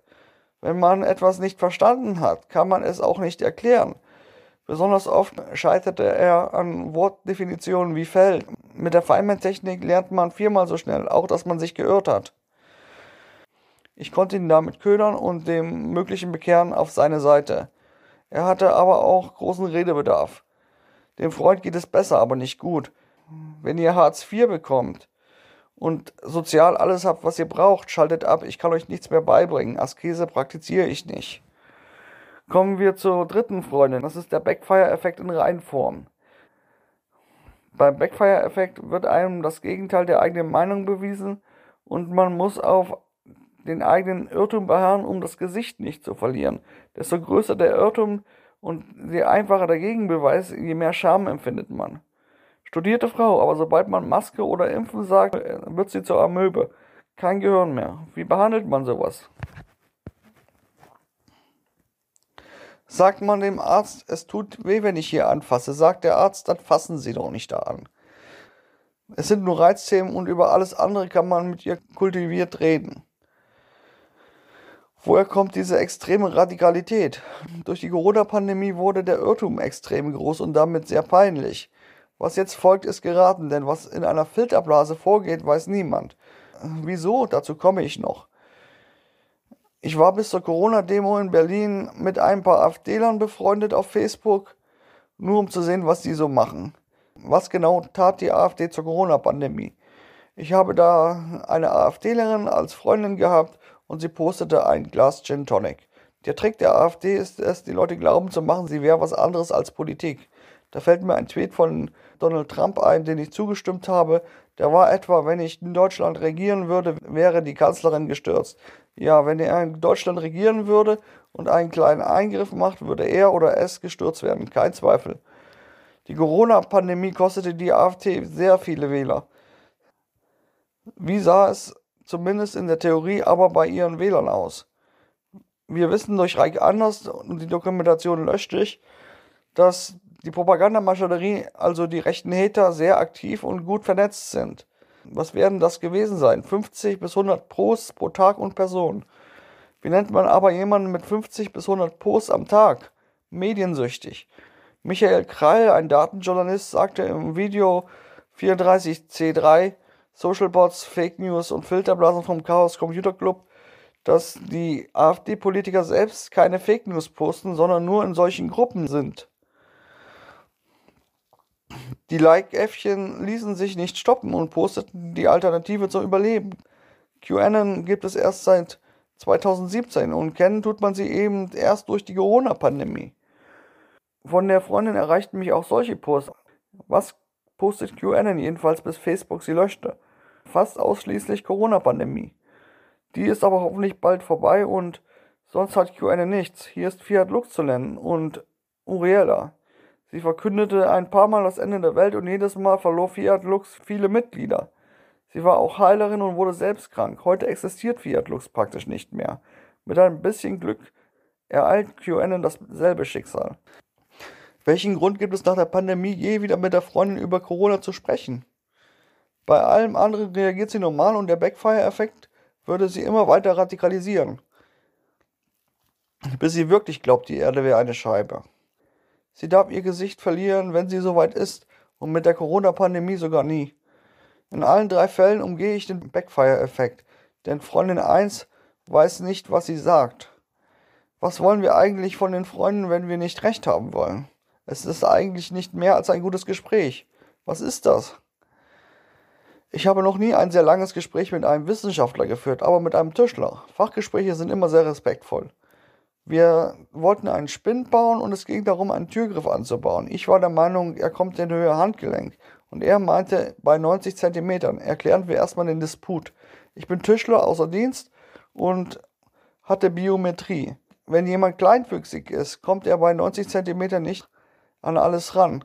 Und ist jemand großwüchsig, bekommt er vom Bücken Rückenschmerzen.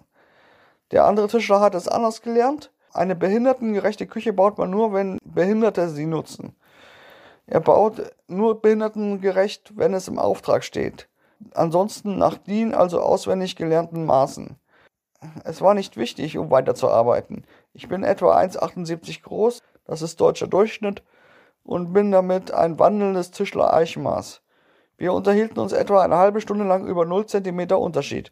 Wenn man das einem Außenstehenden beschreibt, glaubt er, wir haben gekifft. So eine gute Stimmung war das. Das ist sozial. Bei den drei Freunden geht es also nicht darum, Recht zu haben. Und der Witz daran ist, das können wir auch in vielen Fällen gar nicht. Zur Corona-Pandemie war der Datenpool winzig. Selbst Virologe Christian Drosten hat sich gehört. Wir wollen, dass sich unsere Freunde sozial verhalten. Also geht es nicht wissenschaftlich. Rhetorisch geht es schon gar nicht. Bei der Rhetorik geht es nur darum, so auszusehen, als hätte man Recht.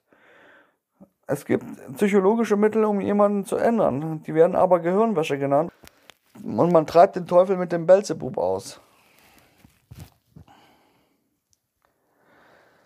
Die Psychologie strebt die Resilienz an. Das ist das genaue Gegenteil von manipulierbar zu sein. Hat das überhaupt je geklappt? Habt ihr einem Freund je Musik vorgespielt, die euch gefiel und der hat irgendwann genau denselben Musikgeschmack wie ihr? Eure Partnerin steht ja auf genau die gleichen Sachen. Eure Kinder, auf keinen Menschen habt ihr mehr Einfluss. Es hat noch nie geklappt, richtig? Wie sprecht ihr also mit euren Freunden, dass sie wenigstens sozial bleiben? Da hat Professor Dr. Harald Lesch eine Formel aufgestellt. AHH, Angst, Hass, Heme. Das muss ich aber komplett aus dem Kontext reißen. Und für ihn gibt es das Internet nicht, wie wir es nutzen, denn er ist de-anonymisiert. Das ist jetzt interessant für alle, die den Sinn und Unsinn von Datenschutz noch nicht verstanden haben. Der Originalkontext war, dass nur dass AHH sich im Internet schnell verbreitet und deswegen das Internet nur daraus besteht. Es, er steht im öffentlichen Rahmen. Und AHH zu vermeiden ist nur anständig. Jeden meiner drei Freunde muss ich anders behandeln. Aber wie mache ich das, wenn ich alle drei gleichzeitig im Newsfeed anspreche? Freundin 1 kann ich ein ehrliches Feedback geben. Freundin 3 auf keinen Fall. Freund 2 muss ich fragen, aber nicht Freundin 3, die, die die Fake News so auswendig lernen würde. Mit Freundin 3 kann ich mich hauptsächlich über andere Themen unterhalten, aber Freundin 1 braucht hauptsächlich Medienkompetenz. Freund 3 aber nicht, weil er sich das selbst erklären muss. Der muss Wissenschaft lernen. Vielleicht ist es euch aufgefallen, hier ist ein kleiner Logikfehler. Ich bin nicht sozialer als ihr. Ich bin nur Autor und kann es formulieren. Ich habe keine Blaupause, wie ich meine Freunde behandle. Es ist etwas, was die Welt nicht braucht. Der Mensch ist ein soziales Tier und wahrscheinlich haben wir uns alle gegenseitig schon sozial gemacht, bevor es die Sprache gab. Den öffentlichen Rahmen gab es aber in der Steinzeit noch nicht. Ihr macht es wahrscheinlich instinktiv richtig, aber wie mit allen gleichzeitig. Ein Freund postet Todesstrafe für alle, er überschreitet die Finwet-Line und du siehst weg. Du willst dich respektvoll benehmen, aber es geht nicht. Du kannst dich nur an AHH halten. Du kannst nicht anständig bleiben. Du musst dich anonymisieren. Das musst du auch nicht selbst machen. Das tut ein anderer für dich. Wirklich. Die Gesellschaft ist fleißig. Es bleibt aber kaum einer anständig. Ahaha, überall. Professor Dr. Harald Lesch hätte hier recht. Was nutzt also die Anonymisierung? Es gibt Menschen, die wirklich asozial sind. Gab es immer und wird es immer geben. Das ist nicht das Problem. Das Problem ist, dass sie Erwin Müller heißt und nicht Snipe One. Fast niemand nutzt die Anonymisierung zum Haten. Wozu brauchen wir die Anonymisierung? Um herauszufinden, wo sich die Fenwet Line befindet. Ein Homosexueller will sich outen und fragt vorher heimlich. Um Gottes Willen tut das nicht. Viel zu einfach. Es gibt genormte Blaupausen, wie die Gesellschaft mit Schwulen umzugehen hat. Ihr werdet zum genormten Schwulen. Es gibt eine Gruppe im Internet, die genauso weiß, wie ich, dass diese Blaupausen ein Fall für die Tonne sind. Sie nennen sich die Edgelords, die Kantenherren, Grenzgänger. Sie spielen mit der Fingerline, als wäre es ein Ball. Nicht alles geht dabei gut, weil die interessanten Fragen nicht sind, was bin ich schwul? Die interessanten Fragen sind, was bin ich als Nazi? Die Gesellschaft erfährt von den Edgelords nichts, aber die Edgelords über die Gesellschaft. Es ist wie Speedruns in Videospielen. Lass dich nicht vom Gegner triggern, triggern den Gegner. Gute Edgelords überschreiten dabei die Fin-Redline kaum. Es ist anders. Die Gesellschaft definiert sich über das Dies und Jenseits dieser Fin-Red Line. Und die Edgelords zeigen euch Dinge, für die es keine Blaupausen gibt, die ihr weder dies noch jenseits der Fin-Red Line positionieren können und zerfetzen eure Blaupausen mit kindlicher Freude.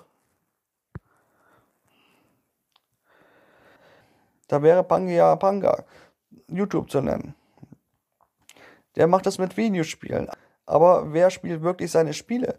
Die Finred Line ist eine Blaupause und das ist der Grund, warum die Zensur nie so wirklich funktionieren wird. Niemand ist so empathisch, denn die Finred Line wird erfüllt. Ihr macht es instinktiv. Digitale Kontakte sind aber immer Freunde zweiter Klasse. Mehr als Like und Dislike, Fame oder Hate könnt ihr nicht spüren. Edgelords führen euch das vor, allen gleichzeitig. Wie nennt man aber jemanden, der der Gesellschaft vorführt, dass sie sich in einem Menschen irrt?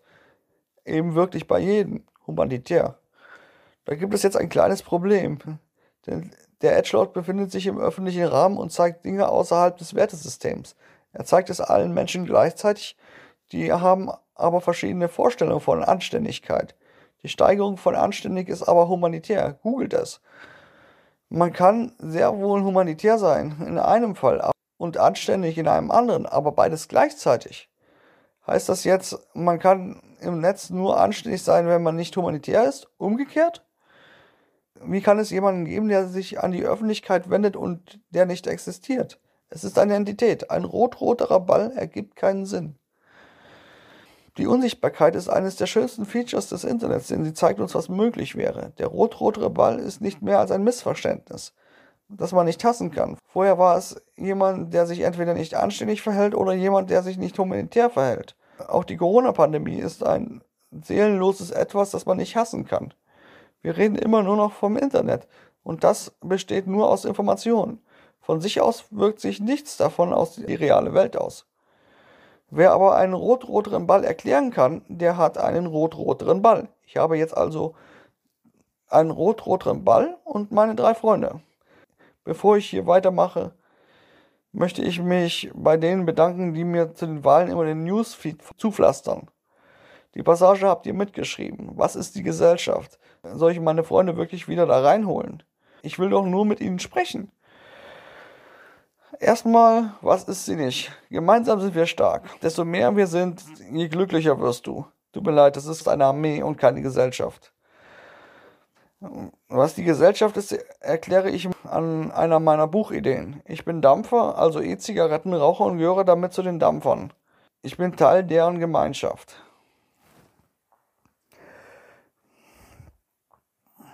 Da habe ich etwas zu bemängeln.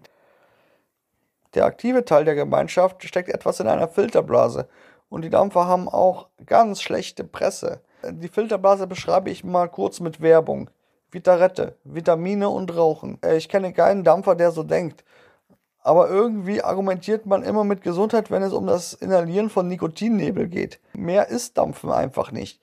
Es gibt auch Bücher zum Dampfen. Wie steigt man um?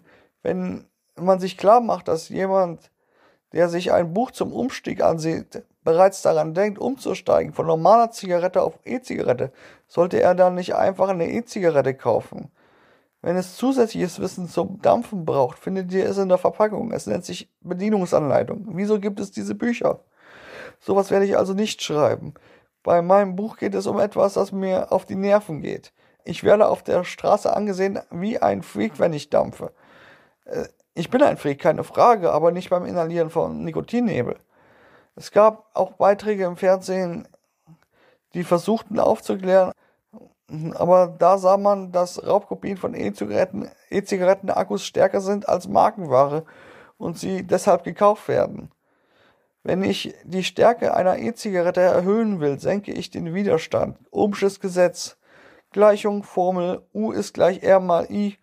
U für Spannung in Volt zum Beispiel 1 Volt, R für Widerstand, Widerstand in Ohm, zum Beispiel 1 Ohm, I ist der Strom in Ampere.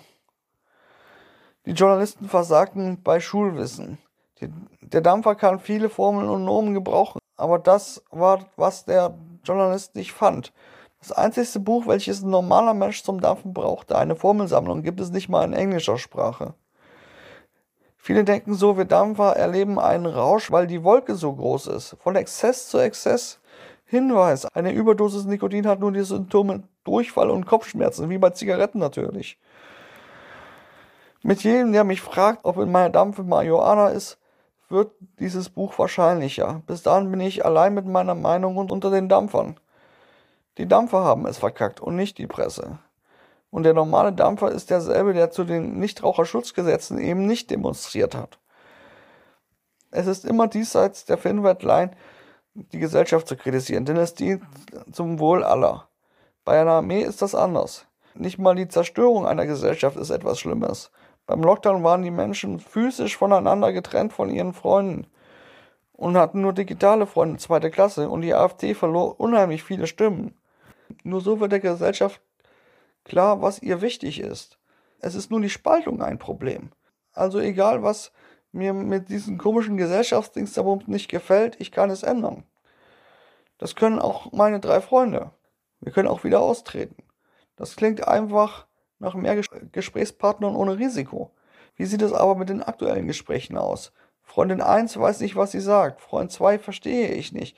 Freundin 3 versteht mich nicht. Schwierig, schwierig. Es sind Verschwörungstheoretiker. Was, was ist das eigentlich? Verschwörungstheoretiker sind wahnsinnig, sagt man. Die Wissenschaft ist ernst. Die Wissenschaft wird nur an einer Stelle ernst, dem So What. Das So What ist der Ratschlag der Wissenschaft an die Welt. Wie wahnsinnig Wissenschaft ist, kann man daran sehen, dass wir uns hier über einen rot-roteren Ball unterhalten. Das ist aber ein So What. Eure Freunde sind ernst was Unverfängliches, Mathe. Schaut euch mal The Infinite Hotel Paradox von Jeff Dukowski an. Äh, von den Kollegen von TED. Wir wollen es hart, wir wollen es pur, von Exzess zu Exzess. Das Problem mit Verschwörungstheorien ist nur, dass sie nicht logisch sind. Eine Pointe ist ein logischer Schluss. Es gibt keine Witze in Verschwörungstheorien. Dadurch ist die Kommunikation zu meinen Freunden so schwierig geworden, dass ich nur Like und Dislike als Antwort erhalte. Alles nur wegen dieser verfluchten Filterblasen. Die Kollegen von Y-Kollektiv haben versucht, mal in eine reinzukommen. Hashtag Infokrieg, wie die neuen Rechten die Medien hacken. Sie haben es nicht geschafft. Wenn ich recherchiere, bin ich nicht rechtsfrei. Um bei KlarTV reinzukommen, müssten Sie Morddrohungen aussprechen oder anderes. Das ist jenseits der Filmwetline. Was ist da nur drinne? Es geht nichts rein, es geht nichts raus. Twitter Deutschland wurde von Michael Kreil, Video 34, C3, Social Bots, Fake News und Filterblase vom Chaos Computer Club kartografiert. Die AfD war abgeschnitten wie mit einem Rasiermesser. Und das ist noch eine gute Plattform. Twitter sperrte den Account von Donald Trump. Wie sieht sowas bei Telegram aus? Telegram zensiert nichts und gibt keine Daten raus. Wen zieht das an? Es ist genau wie das Darknet. Es gibt im Darknet Menschen, die frei blocken können über Diktaturen, weil wenn sie de-anonymisiert werden, schweben sie in Lebensgefahr. Die werdet ihr aber bei Telegram nicht finden, weil es technisch schlechter geschützt ist. Das Darknet ist sicherer. Also mal abgesehen davon, was gibt es noch im Darknet? Waffen, Drogen, Kinderpornos. Meine Freunde brauchen auf jeden Fall neue Informationen und wenn sie die Plattform wechseln, werden sie ihren Filter kaum mitnehmen. Wie wäre es mit Instagram? Man kann da nur Quellen abonnieren und es werden keine Nachrichten wiederholt. Wer denkt denn schon beim Account vegan und lecker, ach, ist das aber eine leckere Linsensuppe und wie interessant, die Erde ist eine Scheibe. Neue Informationen werden sie wieder zu Individuen machen, weil das ja immer geschieht. Denkt an den zum Scheitern verurteilten Versuch, jemanden mit Informationen zu formen. Eure Freunde, mit den anderen Musikgeschmack, eure Partner, eure Kinder. Meine Freunde sind selbstdenkende Wesen, die sich unkontrollierbar verändert werden. Der durchschnittliche User ist, glaube ich, bei fünf Plattformen und springt von Blase zu Blase. Mehr als genug Informationen. TikTok. Wen zieht das an? E-Girls unbekannten Alters, die zu K-Pop halbnackt tanzen. Nachrichten gibt es auf TikTok nur stark zensierte und meine Freunde wollen mit ihrer Altersgruppe um die 40 reden um die 40-Jährige, die E-Girls zu sehen, am besten noch männlich sind Menschen, die ich erst noch kennenlernen muss, um sie zu mögen. Man kann nicht einfach irgendeine Plattform nehmen. Meinen Freunden fehlt eine Formelsammlung genau wie bei den Dampfern. YouTube, eine sehr soziale Plattform. 2017 war AsciTube auf dem Höhepunkt und die Kritikerkanäle schossen aus dem Boden. AsciTube machte die Hauptzielgruppe von YouTube 13-jährigen Kinder zu Assis. Die Schlacht die da geführt wurde, endete nicht mit dem Löschen der Assi-Kanäle, sondern als der Haider und Klänggang beschlossen, das Format Doppelt Hate besser umzubenennen, weil darin das Wort Hate vorkam. Alles andere wäre ein Massaker gewesen. Die Zensur hat damit gar nichts zu tun. Es gibt nur eine Möglichkeit, wie man eine Gesellschaft dazu bringt, wirklich dasselbe zu denken, indem man sie zu etwas reduziert, das man kontrollieren kann. Meine Freunde reduziert zu Like-Äffchen. Eine Filterblase oder Echokammer ist wie ein Terrorcamp, ständige Wiederholung und irgendwann bekomme ich das nie wieder aus, hin raus. Lange kann das nicht so bleiben. Man kann es drehen und wenden, wie man will. Dies ist eine Autopsie der Gesellschaft. Denn ich bin alleine und habe nur einen rot-roteren Ball. Danke fürs Zuschauen. Ihr findet mich auch aktuell bei Kickstarter mit der Sonnensturm. Link in der Videobeschreibung. Lasst einen Daumen da und oder kauft meine Bücher. Hardy Klemm beim Eberson Verlag. Tschüss.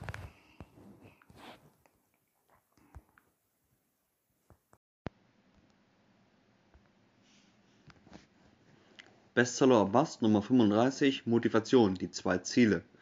Hier kommt nicht der Disclaimer, dieses Video ist der Disclaimer. Ich glaube nicht an Personal Coaches und ihr solltet das auch nicht. Das meiste sind teure Abos. Ich bin eher der Meinung, wenn ihr keinen Bock habt zu schreiben, dann solltet ihr auch nicht. Das muss aus dem Bauch kommen. Bei mir geht es nicht um Masse, sondern um Klasse. Und da ist Druck hinderlich. Macht euch also keine To-Do-Listen. Das ist eher was für einen Behördengang und nichts für Kreative. Wie mache ich das? Irgendwie was machen sollte ich schon. Ich habe Bücher, mit denen ich beschäftigt bin und nehme mir vor, am Tag so einen Satz zu schreiben. Ist ja lächerlich. Da bin ich ja in zehn Jahren nicht fertig. Das wäre auch wirklich der Fall, wenn es dabei bleiben würde bei diesem einen Satz. Es ist eher eine Seite. Mehr als zwei Buchseiten wäre Blödsinn. Das muss überschlafen werden, ob die Rollen sich treu geblieben sind.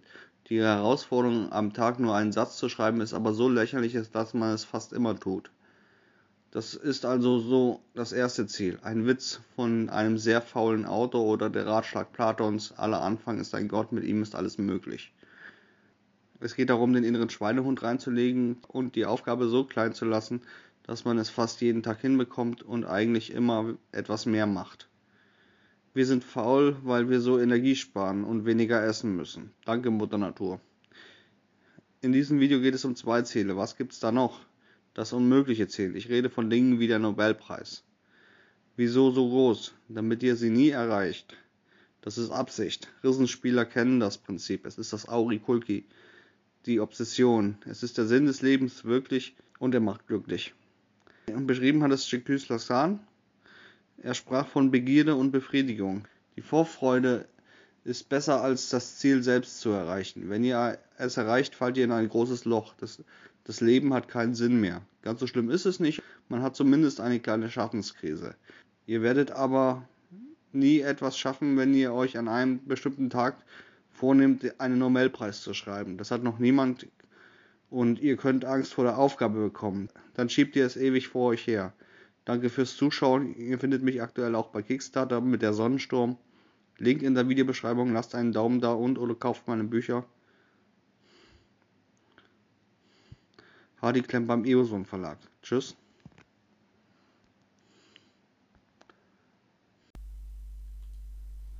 Kinder und YouTube. Moin Moin. Ich habe zwar keine Kinder, aber ich habe Medienkompetenz. Deshalb mache ich mal diesen Screencast. Um was geht's? Sollten Kinder YouTuben? Das ist eigentlich Entscheidung der Eltern, aber ich will hier ein paar Entscheidungshilfen geben. Sollten Kinder überhaupt ins Internet? Da gibt es zwei Seiten zu betrachten. 2004 hatte ich eine Maßnahme zur Berufsfindung.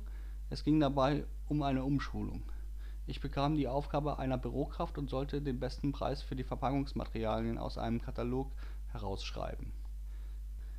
Die angegebenen Preisvorstellungen waren zu niedrig und man hatte den PC angelassen ich sollte allein darauf kommen, den Preis zu googeln. Das war ein Test für Hochbegabte.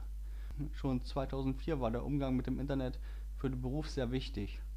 Man sollte also möglichst früh damit anfangen. Die andere Seite ist, dass Kinder Kinder sind. Es gibt das Vorurteil, dass Kinder besser mit den neuen Medien umgehen als Erwachsene. Das kann ich verneinen. Das erste, was ich mache, wenn ich ein Kindersmartphone in die Hand bekommen würde, ist Apps löschen. Das sind Stromfresser, Datenpannen, Downloadvolumen, Verbraucher. Kaum ein Kind kann richtig downloaden. Sie benutzen die neuen Medien einfach öfter. Ohne Unterstützung sollte kein Kind ins Internet.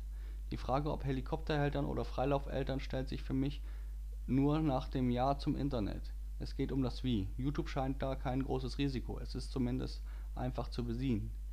Es gibt aber da doch ein paar Regeln. Erstens, YouTube personalisieren. Das hat den Hintergrund, dass man sonst nur Trends bekommt. Die Hauptnutzer von YouTube sind 13-Jährige. Wenn ihr personalisiert also ein Konto einrichtet, lernt YouTube, was ihr sehen wollt. Die 13-Jährigen werden dagegen am laufenden Band verarscht. So sehr, dass die Trends von YouTube ihren eigenen Namen haben. AssiTube. Es gibt richtig Kanäle auf YouTube, die sich darauf spezialisiert haben, euren Kindern auf AssiTube das Geld aus den Taschen zu ziehen. Verwechselt AssiTube bitte nicht mit TrashTube. Trash kann Kunst sein. Zweitens, Smartphone oder nicht Smartphone. Die meisten denken, YouTube gibt es nur auf dem Smartphone oder auf dem Tablet. Nein, ich sehe YouTube direkt auf dem Fernseher. Das nennt sich dann Smart TV, HBB TV oder IPTV, je nach Marke. Äh, das ist für mich der beste Zugang zu YouTube. Auch bei Spielekonsolen ist YouTube meistens dabei. Das Kind muss zu Hause sein, um ins Internet zu kommen. Bei mobilen Geräten kann es sonst wo sein, wenn es im Internet ist. Ihr habt also keinen elterlichen Einfluss. Ich bin da etwas streng, weil ich im Internet während meiner Recherchen zu meinen Büchern auf Seiten war, die Kinder nie besuchen sollten. Es gibt für mobile Geräte Kinderschutzsoftware und ich kenne auch ein paar Kinder, die mit Smartphones zurechtkommen. Drittens, das sehen, was eure Kinder sehen. Der Inhalt, Content auf YouTube ist sehr verschieden. Es gibt keine Redaktion für die eigentlichen Hobbykanäle. Das heißt, euer Kind muss selbst eine Redaktion aufbauen. Gut so, das ist ja genau das, was wir haben wollen. Und es nennt sich Medienkompetenz. Kinder muss man fordern. Jetzt gibt es da ein kleines Problem. Ist Medienkompetenz erlernbar? Eigentlich nicht. Nehmen wir Medienkompetenz mal auseinander. Es geht zum Beispiel darum, wann jemand die Wahrheit sagt oder lügt. Medienkompetenz ist nämlich ein sehr raumgreifender Begriff. Es kann auch um die Qualität der Informationen gehen, aber um beim Beispiel zu bleiben, wie erkennt man, ob jemand lügt? Der einfachste Weg ist Allgemeinwissen. Weiß sich die Information mit einer anderen, muss eine von beiden falsch sein. Das Kind hat aber noch nicht so viel Allgemeinwissen, also funktioniert das nur schwer. Ein anderer Weg ist, von sich auf andere zu schließen. Alles aus der Lebenserfahrung. Die Rede ist von Menschenkenntnis. Wann verhebt sich der andere in seinen Aufgaben und beginnt von Dingen zu sprechen, von denen er in Wirklichkeit keine Ahnung hat? Oder wie erkennt man Inkompetenz? Dazu muss man selbst versagt haben. An der Dualität des Menschen von Carl Gustav Jung erklärt. Es gibt das, was man will und das, was man ist. Eine Soll- und Haben-Rechnung. Man erkennt aber erst, was man ist, wenn man etwas haben wollte und es nicht geschafft hat. Bei Inkompetenz übersteigt das Soll das Haben. Wenn man versagt hat, bleibt man demütig und erkennt die unmögliche Aufgabe. Ein Kind wird vor dem Versagen von den Eltern geschützt und kann kein Maß aufbauen, um wann etwas unmöglich ist. Man kann erst Menschenkenntnis aufbauen, wenn man versagt hat. Die, die Dualität des Menschen ist nicht zitatfähig, da es sich hierbei um Veda handelt. Das ist nonverbales einzig wichtiges Wissen. Es ist nicht zitatfähig, weil es nonverbal ist. Einfach selbst verstehen, selbst formulieren und dann seid ihr näher an der Definition dran. Ein anderer Kritikpunkt ist der Inhalt selbst von YouTube. Was kann das Kind aus YouTube lernen? Es gibt von aufgezeichneten Verbrechen bis zum Jura-Kanal eigentlich alles. Ich will es deshalb an zwei Extremen erklären. Das ist Scripted Reality und Tutorials. Zum Thema Scripted Reality kann ich Informationen anbieten von mir, jemand, der Scripted Reality schreiben könnte und die Wirkung kennt. Bei Scripted Reality werden mit der Begründung Dramatisierung die Menschen dümmer dargestellt, als sie sind. Die Geschichten sind so wirklich nie passiert. Ich packe euch da mal einen Link in die Videobeschreibung. Das Kind oder sogar Erwachsene glauben wirklich, dass es solche dummen Menschen gibt. Wenn man einen Genie für einen Idioten hält, kann es passieren, dass man hereingelegt wird. Wenn man aber einen Idioten für einen Genie hält, passiert nichts. Scripted Reality ist selbstbestrafend. Wenn man glaubt, dass dort auf dem Bildschirm seien wirkliche Menschen, wird man ein Leben lang verarscht. Gegen dumm im Fernsehen gibt es aber nichts einzuwenden. Manchmal braucht man einfach etwas Verblödung, um abzuschalten. Ich sehe mir zur Zerstreuung selbst ziemlich anspruchslose Sachen an. Es sollte aber immer zu erkennen sein, dass es Mist ist, dann ist gegen Mist nichts einzuwenden. Kommen wir zum genauen Gegenteil, den Tutorials. Tutorials werte ich als Mentor. Hier noch mal die Begriffserklärung von Mentor. Mentor ist kein Vorbild, sondern unterstützt den Schützling in seinen eigenen Projekten. Ein Beispiel wäre Mr. Miyagi. Karate Kid wird nie Bonsais pflanzen, aber er kann Karate. Ich sage das nur, weil es auf YouTube Influencer gibt, die als Vorbilder gesehen werden wollen. Die meisten davon sind äh, Idioten. Mit dem richtigen Mentor entwickelt man sich aber sehr viel schneller. Wir haben also eine Spanne von Verdummung bis Mentor. Da ich davon ausgehe, dass die Eltern mit YouTube, kann ich Verdummung ignorieren. Wenn ihr noch keine YouTube-Kompetenz habt, kann ich euch Battle Wars mit dem Format The Walking Dead empfehlen.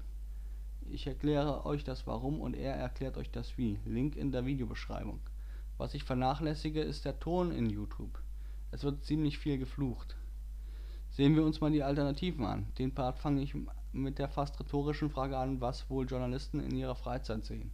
Die gucken doch nicht ernsthaft Kabelfernsehen. Kommen wir zu mir als Beispiel. Ich habe jetzt gute sieben Jahre fast kein Kabelfernsehen und bin so gut informiert wie nie zuvor. Was sieht man denn im Kabelfernsehen? Die Antwort YouTube-Videos. Das Internet ist einfach schneller. Scripted Reality gibt es im Kabelfernsehen auch und dann noch eine Kleinigkeit. Es entsteht immer so eine Art Endlosschleife, wenn die Redaktion auf das Internet genauer Social Media reagiert. Es dauert immer eine Weile, bis das Feedback bei den privaten Sendern ankommt und dann sind es teilweise wochenalte Informationen, die wieder aufgewärmt werden. Das passiert übrigens nur mit populären Themen, das sind dann Dinge wie Ausländer. Das ist der Witz am Populismus, er ist populär. Die öffentlich-rechtlichen tun das deswegen kaum, aber die Formate der Öffentlich-Rechtlichen gibt's auch auf Youtube. Das Problem der Öffentlich-Rechtlichen ist, dass am Beispiel ihr durchschnittlicher Zuschauer 65 Jahre alt ist. Was aber beide zu kapiert haben scheinen, ist, dass Influencer keinen positiven Einfluss auf die Zuschauer haben. Außer fiktiven Figuren wie Benjamin Blümchen gibt es nämlich keine. Mein Fazit: Mein Kind darf fluchen wie ein Matrose, das ist besser, als wenn es mit dem Privaten hasst wie ein Nazi. Wie seht ihr das? Schreibt's in die Comments. Das wieso dieses Video eigentlich entstanden ist, Hashtag Elsagate, sehe ich übrigens als von Youtube ungewollt und packe euch da einen Link in die Videobeschreibung. So eine Art von Beeinflussung ist wirklich der beste Grund, dass Eltern ihren Kindern beim Internet über die Schulter schauen sollten. Danke fürs Zuschauen, lasst einen Daumen da und oder kauft meine Bücher Hardy Klemm beim Ebenso Verlag. Tschüss